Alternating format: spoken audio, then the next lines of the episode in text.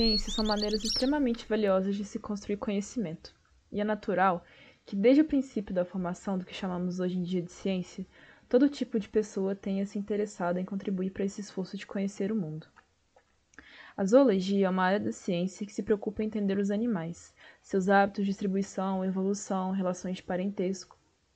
Através dela, conseguimos estudar desde os grandes processos evolutivos que ajudaram a moldar a vida como conhecemos hoje, até as menores diferenças entre pequenas espécies de animais invisíveis a olho nu.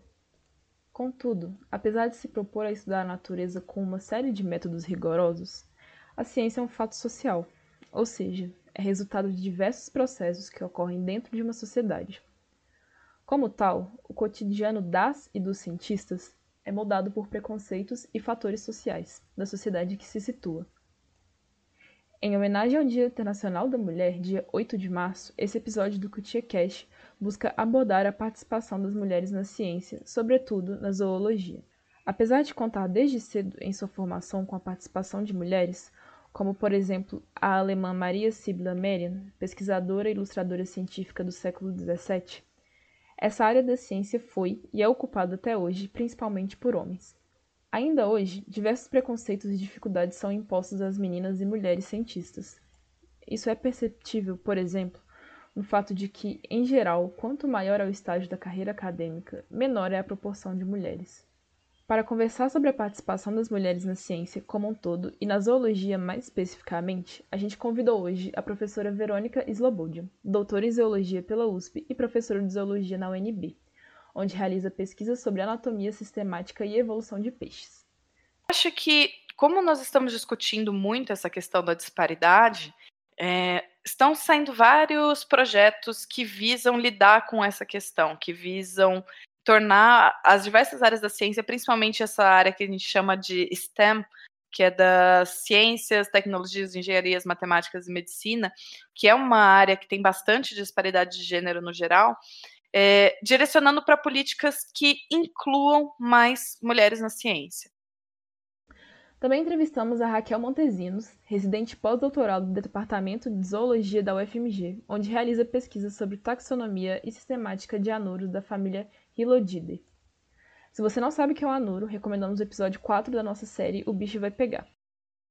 E representatividade realmente importa e importa muito, né? Porque essas meninas, de fato, elas estão é, se vendo, né, se projetando em uma, em uma mulher né, que já está inserida em um contexto em que elas talvez falassem: não, isso é impossível para mim.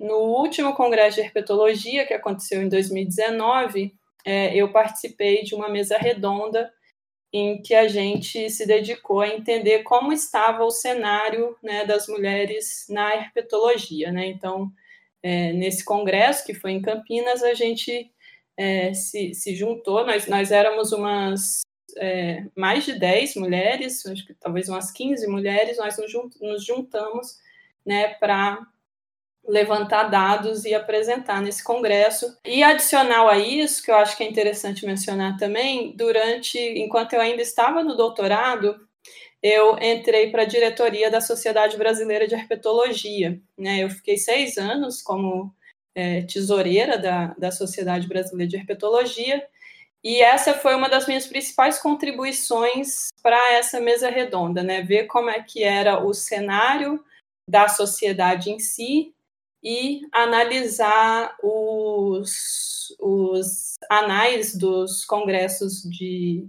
dos congressos brasileiros de herpetologia que eram é, sediados né, pela, pela nossa sociedade é, para ver como é que era a, essa divisão né, entre homens e mulheres nesses é, tanto como palestrantes desses eventos e como mulher, as pessoas que os estudantes principalmente que submetiam é, resumos e trabalhos é, nesses eventos.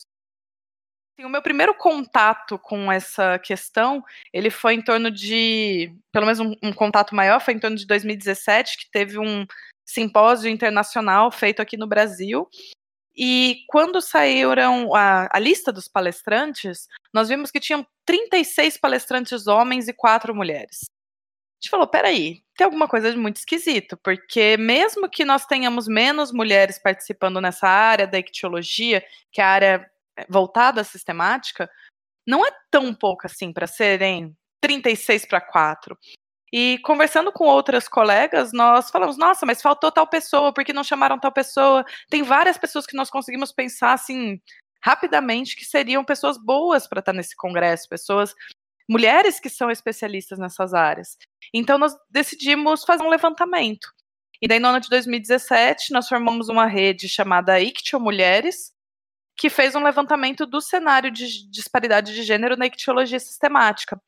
E com isso nós vimos que tinha um cenário de disparidade e que mesmo que as mulheres fossem ligeiramente menos, então aquela coisa que eu via no meu laboratório, nos laboratórios que eu passei, ela era um pouco de verdade, que nós temos aproximadamente 40% de mulheres para 60 de homens, pelo menos nessa área da ictiologia, quando nós íamos para os congressos, elas eram muito menos, em termos de pessoas que estavam dando palestras, participando de mesas redondas. Então, acabava que elas recebiam menos reconhecimento pelo trabalho delas. E nós somos todos seres sociais, né? Então, nós conversamos com os nossos colegas. E conversando com colegas de outras áreas da zoologia, então, na herpetologia, as mulheres de lá falaram que acontecia uma coisa semelhante. Conversando com colegas da área de entomologia, as colegas falavam que isso acontecia semelhantemente também na área delas. E nós vimos que, na verdade, isso tudo acontecia em diversas áreas da zoologia de uma maneira muito parecida. E com isso surgiu essa ideia de juntarmos mulheres zoólogas para tentar entender o cenário na zoologia, porque a ictiologia é muito parecida com a herpetologia nesse cenário, que é muito parecida com a entomologia, com a paleontologia, então todos esses campos de estudo de dentro da zoologia. Nós decidimos então nos reunir para tentar entender por que, que nós tínhamos essas impressões de que nós éramos deixadas de lado em coletas, de que nós não éramos é, convidadas a palestrar, mesmo sendo especialistas? Por que, que nós sofríamos situações que nós chamávamos na época apenas de desconfortáveis nos congressos que nós íamos? Tudo isso nós vimos que conversando com outras pessoas era muito mais comum do que a gente imaginava as mulheres estão muito mais inseridas em áreas que envolvem o cuidado ao próximo, sabe? Então, a gente sempre vê mais mulheres em, na enfermagem, por exemplo, na, na, própria medicina, na odontologia, na psicologia. É, a enfermar é interessante até que a enfermagem, principalmente, é, se eu não estou muito enganada, é um dos é, um dos cursos que tem maior proporção de mulheres nesse, nesse levantamento que a Elsevier fez.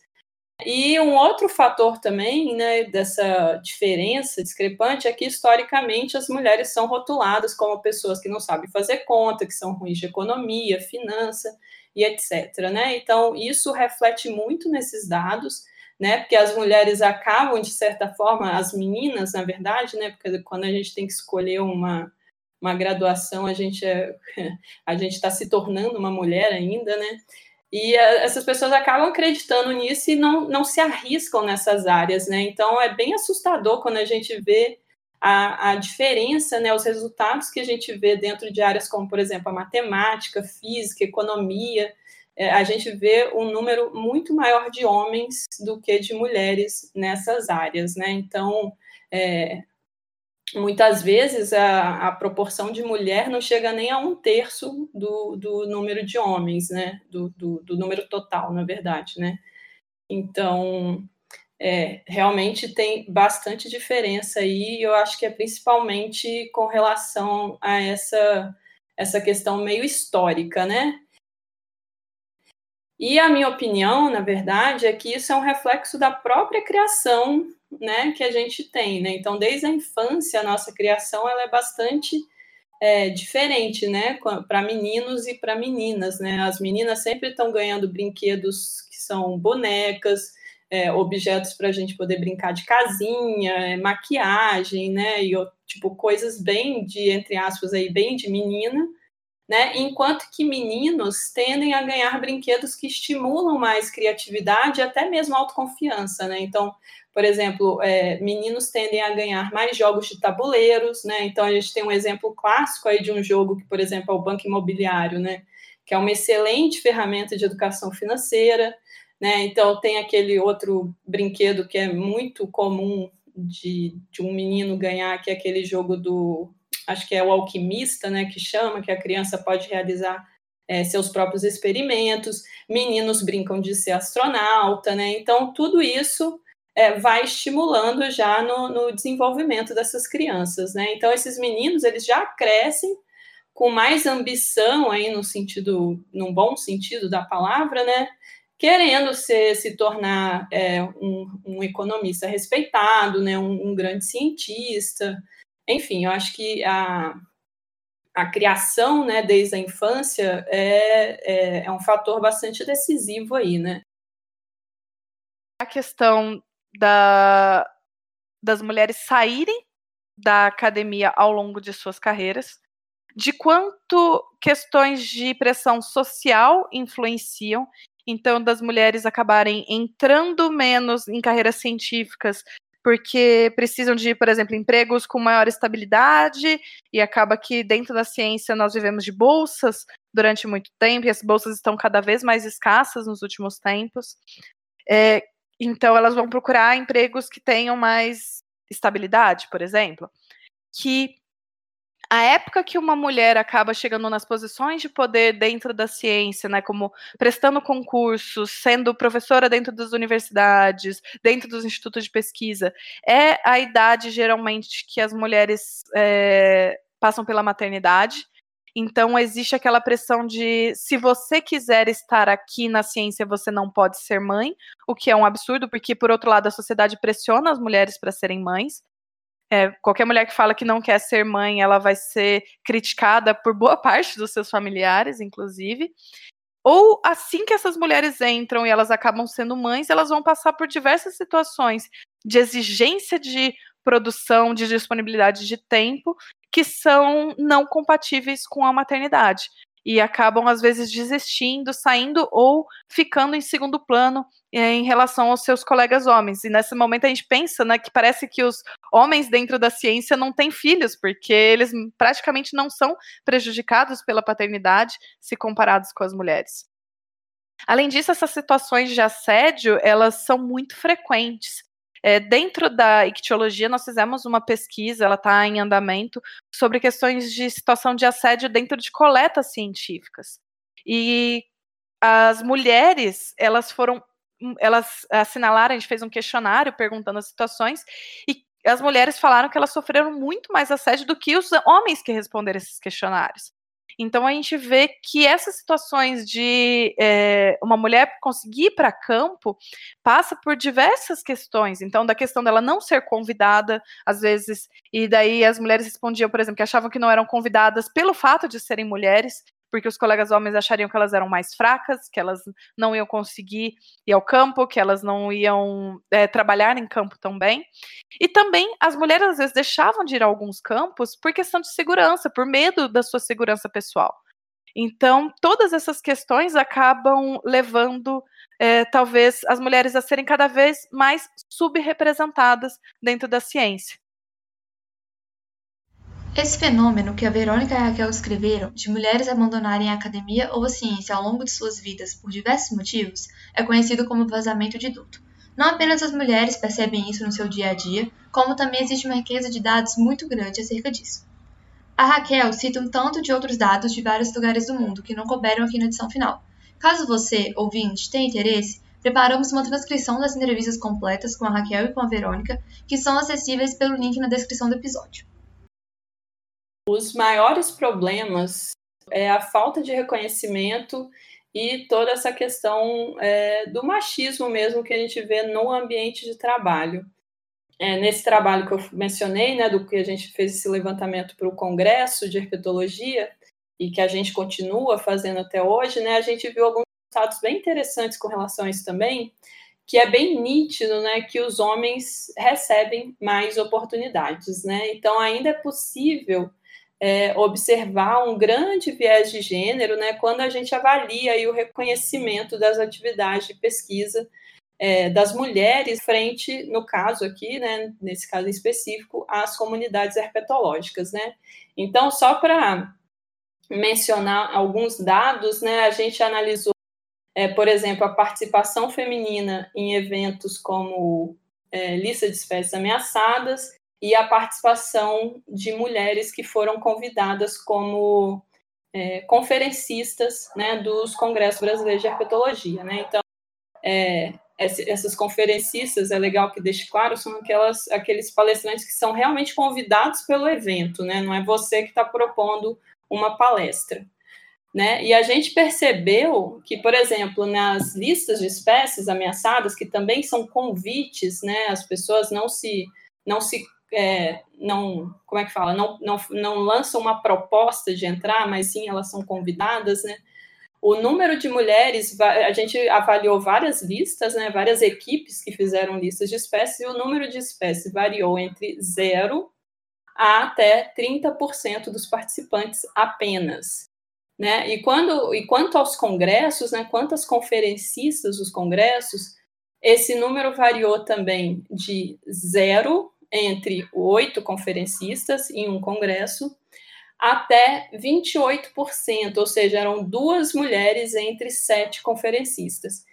Isso é legal é, mencionar que isso foi até o penúltimo congresso, né? No último congresso de herpetologia, já teve o próprio congresso já tinha uma política de equalizar essa situação, né? Então não foi à toa que a gente apresentou a mesa redonda, né? Foi nesse último congresso mas tirando né, esse último congresso, é, os outros que, que, que sequer pensavam, né, a gente convida aquele primeiro nome que vem na nossa cabeça, e geralmente o primeiro nome que vem na nossa cabeça é um homem.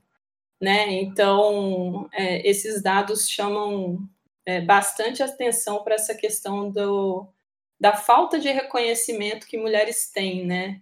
Então, é, uma outra coisa que a gente está observando também, que a gente tem analisado, na verdade, agora, a gente também está observando que homens são, por exemplo, mais convidados para bancas de doutorado, bancas de concursos públicos e aí por diante, né?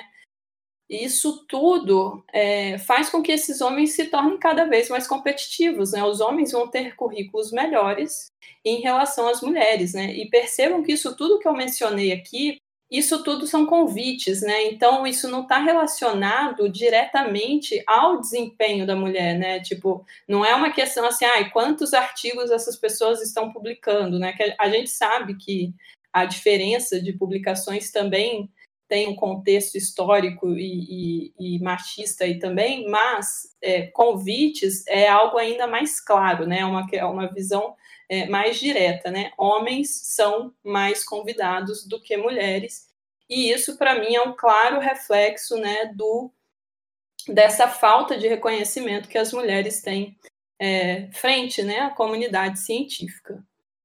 Mas, é, infelizmente, os desafios não estão restritos apenas ao reconhecimento propriamente dito, né, e essas questões machistas aí que envolvem o ambiente de trabalho, né, mas eu acho que também um dos principais fatores, mas que aí não, não afeta diretamente todas as mulheres, né, como um todo, mas sim apenas aquelas é, que decidem ser mães, né, então a maternidade também é um fator muito é, que, que já foi demonstrado, né, por muitos estudos que afeta radicalmente, né, na carreira é, dessas mulheres, né? Isso porque elas não têm apoio institucional e muitas vezes sequer apoio familiar, né?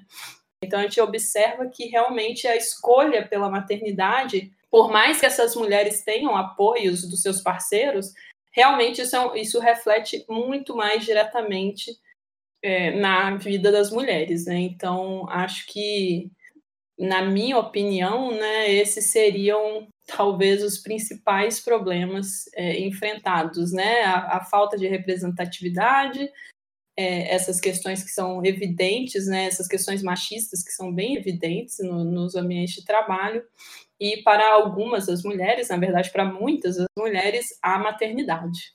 Isso acontece é, por todos esses motivos, né, que eu já relatei aqui, né, a falta de reconhecimento, a falta de incentivos, né, de políticas públicas para aquelas mulheres que se tornam, que querem se tornar mães, é, assédio moral e sexual nos ambientes de trabalho, né?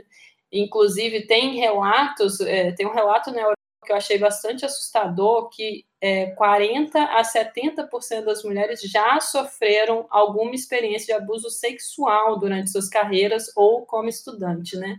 E isso é realmente muito grave, né? A gente é, é, é super né, desestimulante quando você sabe né, que você está em condições de igualdade com seus pares, mas as oportunidades não vêm né, na mesma proporção, né? E além disso, você ainda tem que lidar com todas as adversidades do, do, das pessoas é, te é, rebaixando, né? Ou, ou, ou, não te valorizando, né? Pelo simples fato é, de você ser mulher, né? A academia também é machista nas suas publicações. Há vários artigos que são aceitos por revistas científicas grandes, como a Nature, que trazem ideias contrárias ao que temos como políticas de inclusão. Um exemplo é um artigo que foi publicado na Nature Communications no ano passado. No ano passado, em, ainda em 2020, no mês de novembro, final do mês de novembro, saiu um artigo na Nature Communications que foi um artigo bastante problemático, ao nosso ver, que é um artigo que falava que as mulheres na ciência deveriam procurar por orientadoras mulheres. É, desculpa, por orientadores homens, porque as orientadoras mulheres acabavam por prejudicá-las na ciência. Então, que elas conseguiriam ter uma maior, um maior impacto na ciência que elas produzissem se elas procurassem por orientadores homens. E que isso deveria servir como base para rever as políticas de inclusão de diversidade que estão sendo debatidas dentro da ciência como um todo. Esse artigo ele gerou bastante discussão. Ele tinha algumas falhas metodológicas que foram apontadas por diversos outros artigos em resposta, inclusive, mas é, ele serviu também para gerar uma discussão nos nossos grupos. Então, como assim alguém está afirmando que nós devemos mudar as políticas de inclusão de diversidade com base em um artigo que focou, por exemplo, em apenas uma parte da mentoria dessa orientação. Pegaram uma parte muito específica da mentoria e usaram dados dela que eles coletaram de uma maneira que até os próprios revisores do artigo acharam que foi uma maneira problemática, acharam problemas nisso, para falar de políticas afirmativas. Então, eu comecei a puxar um artigo de resposta. Nós fomos trazendo mulheres das diversas áreas da zoologia para poder pesquisar um pouco sobre o que está acontecendo dentro da zoologia brasileira e que mostre que essas políticas de inclusão de diversidade estão rendendo frutos bons e apontar algumas das falhas de é, análise desse artigo da Nature Communications. Esse artigo acabou por ser retirado, então ele, os autores retiraram esse artigo da revista, é como se eles não tivessem publicado, mas eles publicaram, eles só disseram que eles iriam retirar devido às críticas. É, mas nós, mesmo assim, resolvemos escrever uma resposta que, numa tradução livre, seria: por que nós não devemos culpar as mulheres pela disparidade de gênero na academia? Trazendo uma perspectiva das mulheres na zoologia e mostrando como que esse cenário de gênero na zoologia está mudando com o tempo, principalmente nos últimos anos. E com isso, nós vimos que nos reunir para escrever esse artigo mostrou que nós conseguimos compartilhar muito entre nós dos problemas que nós achávamos dentro das nossas áreas específicas e que mais pessoas poderiam, deveriam ter essa oportunidade de participar de uma rede que fortalece mulheres e que mostra que aquele problema que você está achando que está acontecendo só com você, na verdade, ele é uma questão mais geral e que pode ser tratada dessa forma. Então, depois que nós publicamos o artigo, nós de, é, decidimos dar uma origem formal à rede Mulheres na Zoologia. Então, agora nós temos um formulário de inscrição, então qualquer pessoa que queira participar pode se inscrever nesse formulário. A Verônica integra a rede de Mulheres na Zoologia, que tem como proposta valorizar as mulheres e grupos subrepresentados na ciência e mais especificamente na zoologia. Essa rede de Mulheres na Zoologia, ela está sendo gestada há muito tempo. Como eu comentei, ela vem dessas conversas que nós temos entre colegas que trabalham com grupos taxonômicos diferentes, com animais diferentes, e que percebem um cenário de gênero, de disparidade de gênero muito parecido. Então, desde 2016, a gente vem tendo essas conversas é, entre colegas de áreas diferentes. E no ano de 2020, então no ano passado, nós tivemos no Congresso Brasileiro de Zoologia o primeiro simpósio por mais mulheres na zoologia. E lá nós conversamos e vimos que os cenários que aconteciam para uma área aconteciam da mesma forma praticamente para as outras áreas da zoologia. Esse congresso, esse simpósio dentro do Congresso Brasileiro foi muito interessante, porque nós discutimos vários aspectos da questão das mulheres na zoologia. Foi, foi discutida a questão de assédio, foi discutida a questão de redes de colaboração entre mulheres e como que elas funcionam para dar melhores condições às mulheres que estão na carreira, foi discutida a questão de maternidade. Então, foram discutidas os, as dificuldades que as mulheres passam por serem apenas mulheres e foram discutidas até mulheres de prominência dentro da zoologia, como é o caso da Berta Lutz, que é muito conhecida até fora da biologia pelas lutas pelos direitos das mulheres aqui no Brasil. Então, essa ideia da criação da rede era de reunir mulheres que têm passam por dificuldades semelhantes e têm anseios semelhantes para a gente conseguir lutar por uma zoologia mais diversa. E eu acho que é importante falar que, por mais que o nome seja Mulheres na, na Zoologia, nós entendemos a importância de trabalhar com a subrepresentação de diversos grupos. Então, que não apenas a, a questão das mulheres, mas grupos subrepresentados em questão de sexualidade, etnia, classe, pessoas com deficiência. Então, a nossa rede ela quer investigar essa questão das disparidades sofridas né, por esses grupos subrepresentados e propor mecanismos para que a zoologia consiga ser mais diversa, consiga integrar mais esses grupos. Essas redes são muito importantes para mulheres que estão dentro da academia, mas como Verônica citou, o desincentivo começa desde cedo e propostas para incluir mulheres na ciência são importantes em todas as fases da vida. Aqui, a Raquel fala um pouco sobre projetos de inclusão de meninas na ciência. Esses projetos, eles são muito interessantes porque eles têm, é, como é que eu posso dizer, um impacto direto aí na visão de como essas meninas enxergam as suas próprias capacidades, né? E isso vai refletir, então, é, na escolha que elas vão fazer é, para suas profissões, né, futuramente. Porque o que, que acontece? É, a promoção desse, do encontro dessas meninas com mulheres que já estão inseridas é, numa universidade, né, que trabalham numa, numa, numa área em específico, né, dentro da ciência, permite que essas meninas, né, que essas crianças conheçam exemplos reais, né, palpáveis é, de sucesso, né, ou seja, de mulheres que chegaram lá, de que fazem aquilo que essas meninas estão cogitando em fazer e que geralmente a sociedade, é, de uma forma geral, fala porque elas não seriam capazes de fazer, né, e esses projetos, então, acabam inspirando essas meninas a realmente seguirem essas carreiras, né? Então, esses são projetos em que a gente observa que representatividade realmente importa e importa muito, né? Porque essas meninas, de fato, elas estão é, se vendo, né, se projetando em uma, em uma mulher né, que já está inserida em um contexto em que elas talvez falassem, não, isso é impossível para mim são projetos meio novos, né, meio recentes e que na minha opinião vai ter um impacto aí muito importante aí nas próximas gerações. Além da importância de redes e projetos para mulheres na academia, ela também comenta sobre o vazamento de duto e alternativas para combatê-lo.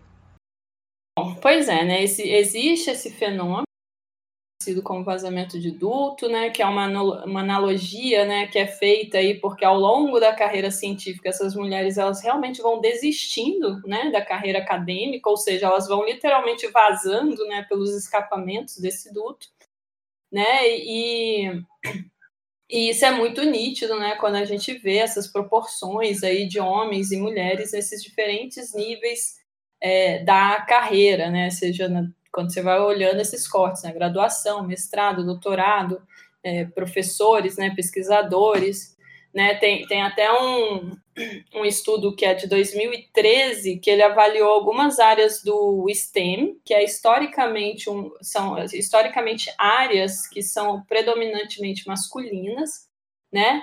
E nessa, nessa, nesse estudo eles observaram né, que de uma maneira geral tá? Não, não tem um corte aqui por área, mas de uma maneira geral, entre essas áreas, a gente tem aproximadamente 53 mulheres que estão no mestrado, ou desculpa, que estão na graduação e no mestrado, e esse número vai se reduzindo ao longo da carreira dessas mulheres, né? Então, a gente vê 43% de mulheres no doutorado e apenas 28% dessas mulheres se tornam realmente pesquisadoras, né? Então esse vazamento das mulheres vai se tornando bastante evidente. Né? Existem diversas maneiras, tá, que podem minimizar esse vazamento. Está alguns aqui, por exemplo, ofertas é, de oportunidades equilibradas no grupo de pesquisa, né? Então, como eu mencionei anteriormente, né, o, o líder do laboratório é, se preocupar com isso, né? Então, por exemplo, na zoologia, a gente tem muitas, muitos trabalhos que envolvem ir para campo. A gente vê muitos laboratórios em que o pesquisador fala, fala assim, ah, não, esse lugar é muito perigoso, não vai mulher nenhuma.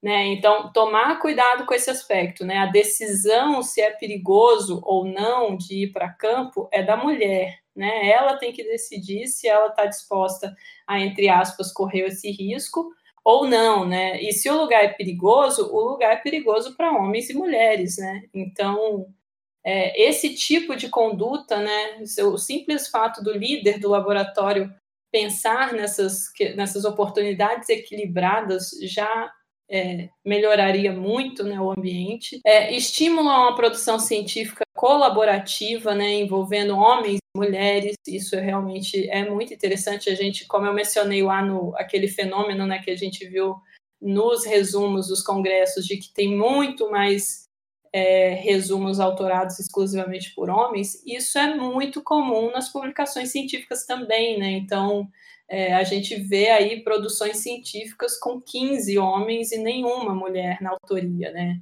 Essa questão da maternidade, é, coisas sutis, como o simples respeito ao direito da, da escolha da mulher, sabe? Eu já vi vários chefes de laboratório virarem para suas alunas e falar assim: ah, não, você não pode engravidar, viu?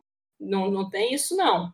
Já vi vários casos assim, sabe? Então, além desse simples respeito, né, que é o mínimo, né, a gente pode também é, ter algumas políticas e práticas, né, que minimizem o impacto da, da, da, da, da maternidade, né, na produtividade científica, na, na progressão de carreiras. Já vi casos também de mulheres é, em que a licença maternidade não estava contando no tempo de progressão. Né? Uma outra coisa que talvez seja trivial, mas que talvez ajudaria muito, é o simples empenho da instituição de ter é, creches ou simplesmente salas de amamentação e de apoio para essas mães dentro de um, de, um, de um campus universitário, sabe? Então, isso já facilitaria muito, principalmente para as é, mulheres que não têm onde deixar seus filhos trabalhar, né? É,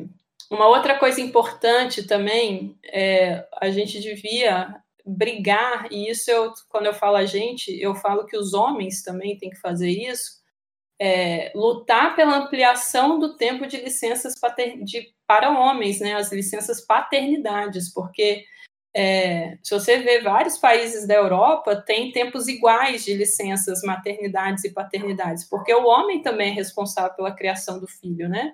Então, se você aumenta o tempo de licença do pai, a divisão de tarefas ali com o cuidado da criança se divide e a mulher não é a única prejudicada na carreira, né? A Verônica volta a ressaltar a importância das redes para ajudar a combater o problema de evasão das mulheres na academia. Acabam que as redes, elas dão o apoio e elas mostram os trabalhos feitos por mulheres. Nós temos várias redes na área da zoologia no Brasil. Temos algumas redes que são de cunho mais geral. Então, por exemplo, a Rede Mulheres na Ciência, que é uma rede de cunho mais geral, que inclusive tem um site que aborda mulheres nas diversas áreas da ciência.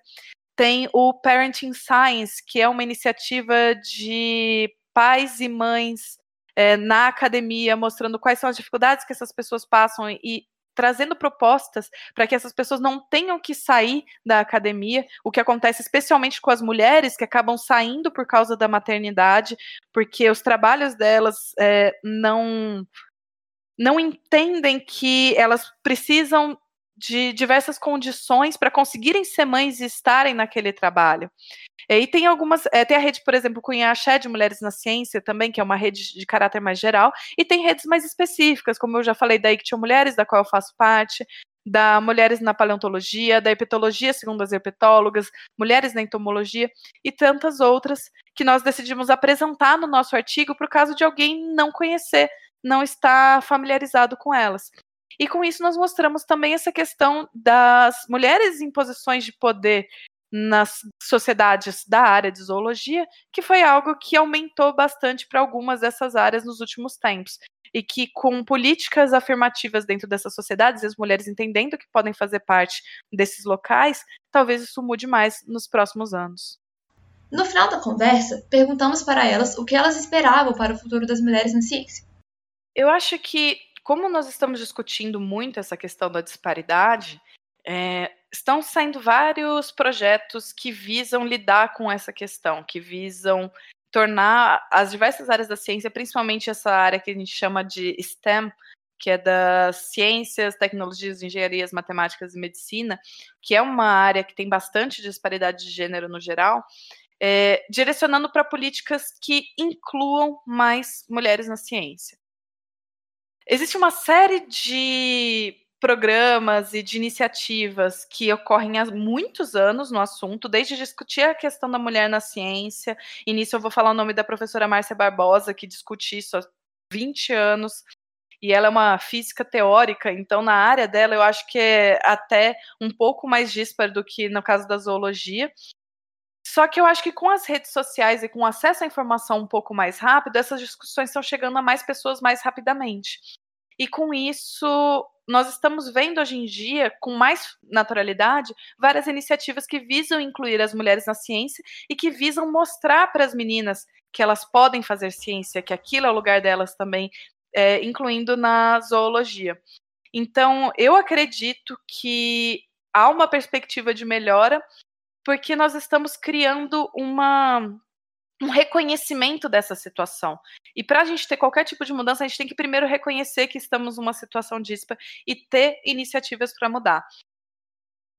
Olha, eu costumo ser uma pessoa otimista, né? É, eu, eu, vejo, né, que algumas ações, essas ações que eu já mencionei, inclusive, né, você também reforçou, é, já começaram a ser implementadas. Né? Eu acho que a gente está caminhando, embora a gente esteja caminhando em passos lentos, mas sim, eu acho que a gente está caminhando.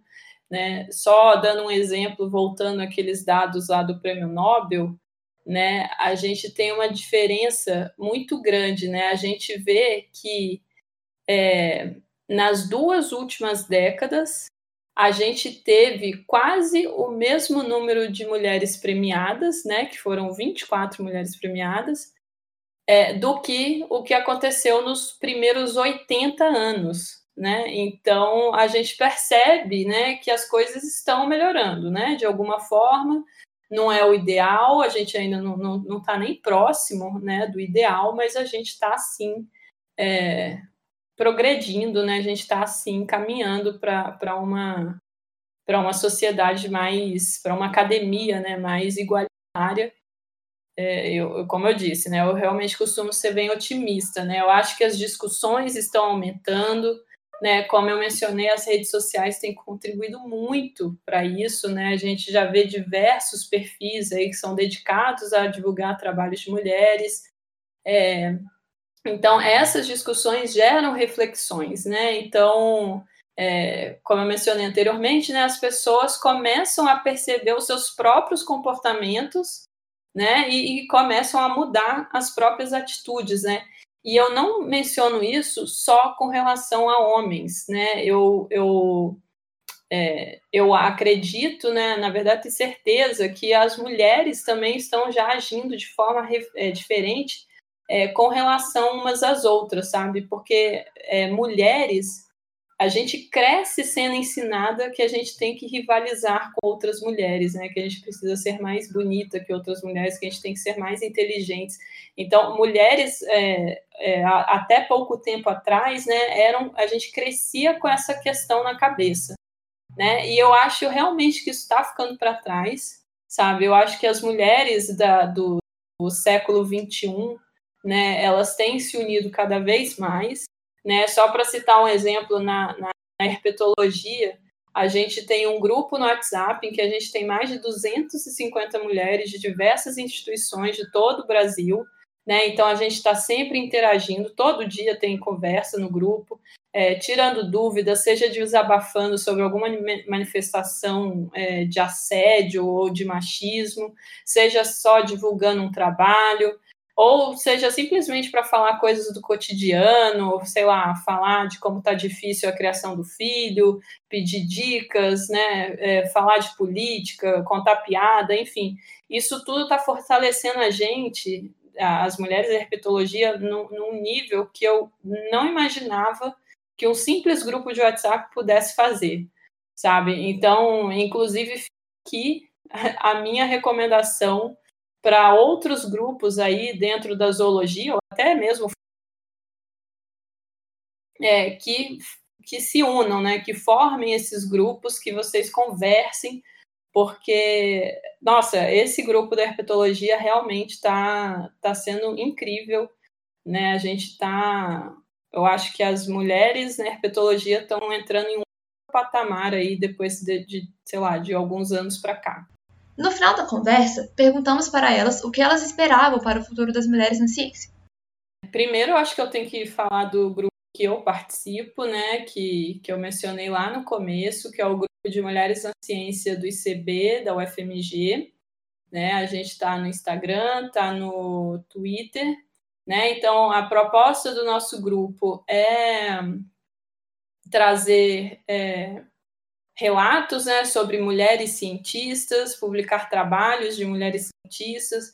A gente tem uma série né, que a gente chama, de que a gente divulga é, várias pesquisadoras do mundo. Né? A gente tenta trazer, a gente organiza palestras também, a gente já organizou algumas palestras, inclusive com psicólogas, sabe? A gente já organizou uma palestra só falando sobre síndrome da impostora, que eu nem comentei aqui, mas é algo que é muito frequente também nas mulheres, justamente por a gente estar inserida nesse contexto que minimizam mulheres o tempo todo, né? Então a gente acaba acreditando que a gente realmente não é competente, né? É, fizemos palestras também sobre assédio moral na, na, nas universidades, temos palestras sobre divulgação científica é, é, feita por mulheres. Né? Além disso, é, eu acho que vale a pena é, é, divulgar aqui um trabalho que eu não faço parte, mas que eu estou em contato direto com todas as integrantes desse grupo, que é o Herpetologia segundo as herpetólogas, tá? que é um grupo de mulheres herpetólogas que é, divulgam trabalhos de mulheres é, da, na herpetologia, né? Então, esse foi um outro grupo, né, que a gente chama de carinhosamente de H2H, é, que mudou bastante aí o contexto das mulheres na herpetologia. Foi depois desse grupo aí, acho que é, talvez esse seja aí um, um divisor de águas dentro da herpetologia, que a gente, que as mulheres começaram realmente a se unir, a se engajar, né, por, por melhorias na nossa, na nossa vida acadêmica. É, então, eu vou falar primeiramente do Mulheres na Zoologia, que é um, uma iniciativa muito legal que tem mulheres do Brasil inteiro. Ele é para funcionar como uma rede orgânica. Então, todo mundo que se é, for de for mulher ou for uma minoria é, de gênero, por exemplo, pessoas é, a gênero, gênero fluido, não binárias também são super bem-vindas. Elas podem fazer parte da iniciativa de realmente de ter projetos, de desenvolver trabalhos dentro do Mulheres na Zoologia. Então, nós temos um formulário de inscrição que eu vou deixar aqui para vocês colocarem depois na postagem. E quando eu digo qualquer pessoa, é, vai desde a pessoa que está na graduação e achou a disciplina de entomologia super legal, até a pessoa que já é professora na universidade há muitos anos e acha que sim, nós temos que ter esse tipo de iniciativa, porque ela mesma já passou por situações de dificuldade ao longo da vida dela. Todo mundo é muito bem-vindo.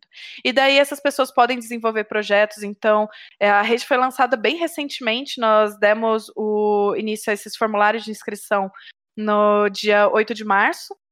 E atualmente nós estamos, acho que, com quase 80 pessoas já. E dentro desse pequeno tempo, então hoje é dia 21 de março, e essas pessoas já estão trazendo ideias. Então, a ideia de fazer um evento online, por exemplo, já surgiu por, por uma das mulheres que entrou em contato com a gente.